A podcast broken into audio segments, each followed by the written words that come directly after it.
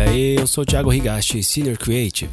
E se você também é criativo da indústria da propaganda e assim como eu anda meio sem tempo, irmão, chega mais que eu vou dar um giro nas redes pra gente se informar do que tá rolando na nossa bolha e fora dela.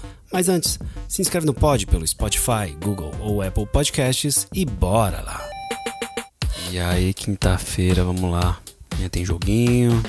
E essa semana aqui eu recebi um relato de um brother meu e é uma parada que ele me contando me veio me veio várias lembranças assim várias memórias de que é uma, coisa que não me acontece muito hoje mas já me aconteceu muito e de maneira bem é, forte assim que me derrubava bastante que é a síndrome do impostor rapaz passei maus bocados uns 4, 5 anos atrás quando eu recebi um feedback e assim eu tenho 20 anos de carreira então era muito mais forte quando eu tava no começo, né?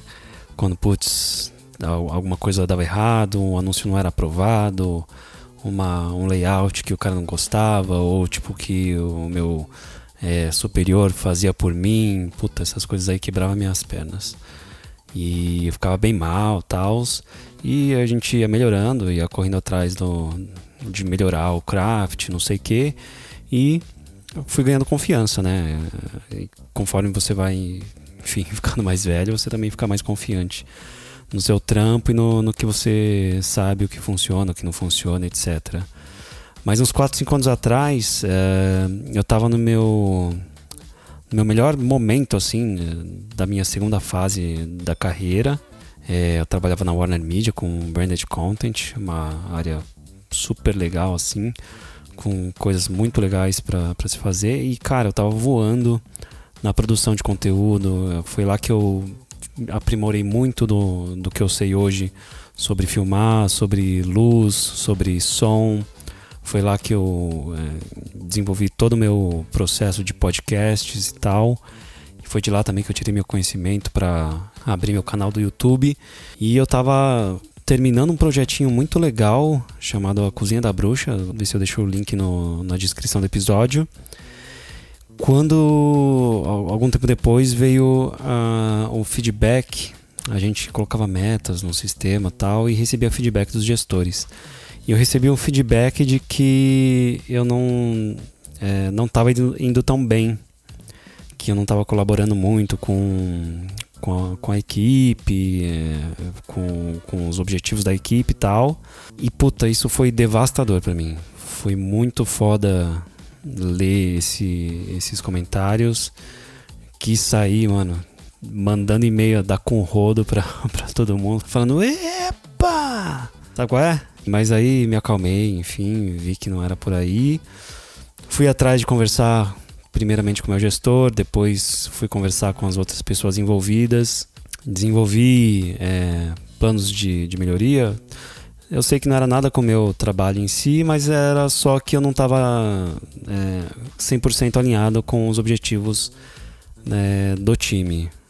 Eu sempre tomei como meu objetivo ser o melhor no, do jeito que eu posso no craft de direção de arte só que, enfim, né, um grupo tem objetivos maiores do que uma direção de arte bonita e, ou fazer um, sei lá, umas ideias legais, né? O objetivo é, é maior. E depois disso aprendi a lidar muito melhor e arrumei soluções para lidar com a síndrome do impostor e para para sempre ter caminhos mais certos assim, né? Pisar por caminhos mais certos. Eu falo um pouco mais sobre esses cinco passos na minha newsletter é, nova, que também é sobre a síndrome do impostor. Inclusive, ela chama 5 passos para lidar melhor com a sua síndrome do impostor. Cola lá no meu LinkedIn, eu vou deixar o link aqui no, no episódio também. E dá uma olhadinha por lá em como lidar com as suas. Foram os métodos que me ajudaram a lidar e que até hoje funcionam 100% para mim. Belezinha? E vamos para as notícias, né? Amanhã é sexta-feira, tem joguinho. E vamos ver o que está rolando nesse mercado muito louco aqui da publicidade. Aqui do Update or Die, os famosos pirando com o Lens, aquele appzinho que deixou todo mundo louco, deixou o dono milionário em uma semana. E os famosos também estão aderindo. Ivete Sangalo, Cláudia Leite, Pyong Lee e Lucas Silveira se renderam à trend, atiçando ainda mais o interesse pelo app. É, eu resolvi me rebelar e não não me juntei ao bonde, não paguei e não fiz meu avatar super fantástico realista. E aqui da Forbes, seis regras de produtividade segundo Elon Musk. Pô, Elon Musk que tá cagando tudo que a gente conseguiu é, avançar aqui no, nos métodos de trabalho, voltando ao roots da, do Vale do Silício, querendo que a galera fique lá, cara, até de madrugada, virando noite, dormindo lá. Enfim, né? Vamos lá, regra número 1. Um. Evite grandes reuniões. Reuniões em excesso são a praga das grandes empresas e quase sempre pioram com o tempo. Por favor, livre-se de todas as grandes reuniões, a menos que tenha certeza de que elas estão agregando valor a todo o público. E nesse caso, mantenha-as bem curtas. Regra número 2. Saia de uma reunião se não estiver contribuindo. Saia de uma reunião ou de uma ligação assim que ficar óbvio que você não está agregando valor.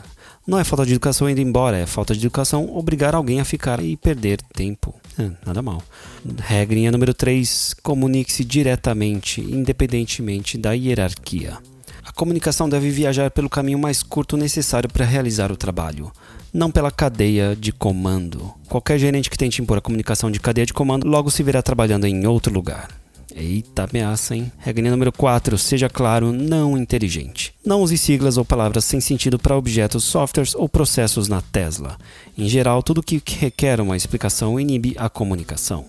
Não queremos que as pessoas tenham que memorizar um glossário apenas para trabalhar na Tesla. Nada de buzzwords na Tesla, hein? Regra número 5. Evite reuniões frequentes. O Musk odeia reuniões mesmo, hein? Livre-se também das reuniões frequentes, a menos que você esteja lidando com um assunto extremamente urgente. A frequência das reuniões deve cair rapidamente assim que o assunto urgente for resolvido. Ok? E a regrinha número 6, escolha o bom senso. Em geral, sempre escolha o bom senso como seu guia. Se seguir uma regra da empresa é obviamente ridículo em uma situação particular, de modo que daria uma ótima caricatura do Gilbert, então a regra deveria mudar. Tá certo? Nada de regrinhas estúpidas se não for o caso. E ainda da Forbes, além dos gols, carreira de Richarlison inclui negócios e causas sociais. Richarlison, o pombo. Após fazer dois gols no jogo de abertura do Brasil na Copa do Mundo, Richarlison viu seu número de seguidores no Instagram quase dobrar. Mas parte da popularidade do jogador vem também de suas ações fora do campo. Ele é conhecido por se posicionar diante de causas sociais, além de ter um pé no mundo dos negócios. É isso aí, esse cara vai ser o melhor jogador da Copa. E do Update or Die, o novo documentário da Netflix, Pepsi, cadê o meu jato? Tá bombando por aí. O erro milionário na promoção da Pepsi da década de 90 que virou documentário na Netflix. Um dos mais bizarros desastres de marketing de todos os tempos. Pepsi, Cadê Meu Jato é uma série documental sobre o processo judicial de Leonard versus PepsiCo. A Pepsi criou uma promoção no estilo juntou trocou que dava mercadorias da marca, como chapéus, copos, mountain bikes, jaquetas e etc., de acordo com os pontos acumulados pelos consumidores. Para o lançamento, a marca veiculou o comercial e para dar aquele impacto usou um recurso muito comum na publicidade: o exagero. Segundo o comercial, você poderia trocar seus pontos até por um jato Harrier Fighter, daqueles super jatos que decolam e pousam verticalmente e custam aproximadamente 34,7 milhões de dólares. E o que poderia dar errado? No final do comercial tinha os letreiros com a pontuação necessária, 7 milhões de pontos pelo Harrier. O problema é que um sujeito resolveu fazer as contas e percebeu que 7 milhões era um número totalmente factível, e aí juntou os pontos e processou a Pepsi por 33 milhões quando a marca se recusou a entregar o jato. E o mais absurdo de tudo é que isso não passou de um erro na veiculação do anúncio. E essa parte eu vou deixar porque é um spoiler e você pode encontrar assistindo a série. E o assunto do momento é a farofa da GK. Aqui numa mensagem, farofa da GK, cinco marcas envolvidas e transmissão no Multishow. A farofa da GK, festa organizada pela influenciadora Jéssica Caiane, começou em Fortaleza nessa segunda-feira, dia 5, e vai até dia 7 de dezembro. A edição desse ano conta com mais de 500 convidados entre celebridades e criadores de conteúdo e, segundo a organizadora, teve um investimento de pelo menos 8 milhões de reais.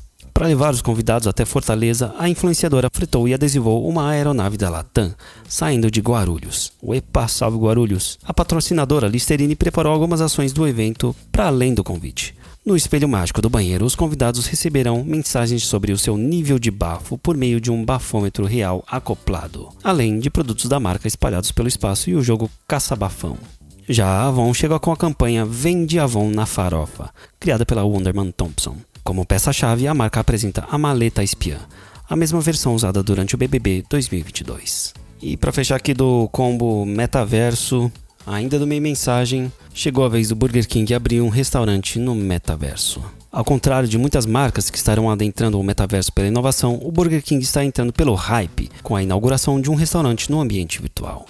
A partir desta segunda-feira, dia 5, os consumidores, por meio da plataforma Steam, poderão navegar pela loja do BK, a BK Verso, pedir o Uber em um totem e recebê-lo em casa pelo BK Delivery ou ir até o balcão para comer um Uber de Pixels. Eita porra. Para divulgar a iniciativa, a marca estreia uma campanha criada pela David, que convida os consumidores à reflexão sobre o comportamento das pessoas no metaverso. Pá, só precisa ficar mais inclusivo esse metaverso aí, né? Quem que tem dinheiro hoje para comprar um óculos de realidade virtual, rapaziada? Para fechar com aquele quotezinho da Forbes, maroto, você nunca é velho demais para definir outra meta ou sonhar um novo sonho. C.S. Lewis, escritor norte-americano. É isso aí, meu povo. E se você chegou até aqui, aproveita e se inscreve no meu papo sobre desenho de carreira do criativo publicitário. Eu tô fazendo esses papos todo final de semana, às 10 da manhã. Preenche o formzinho que eu vou deixar aqui no link e a gente se encontra lá, beleza? Beijo!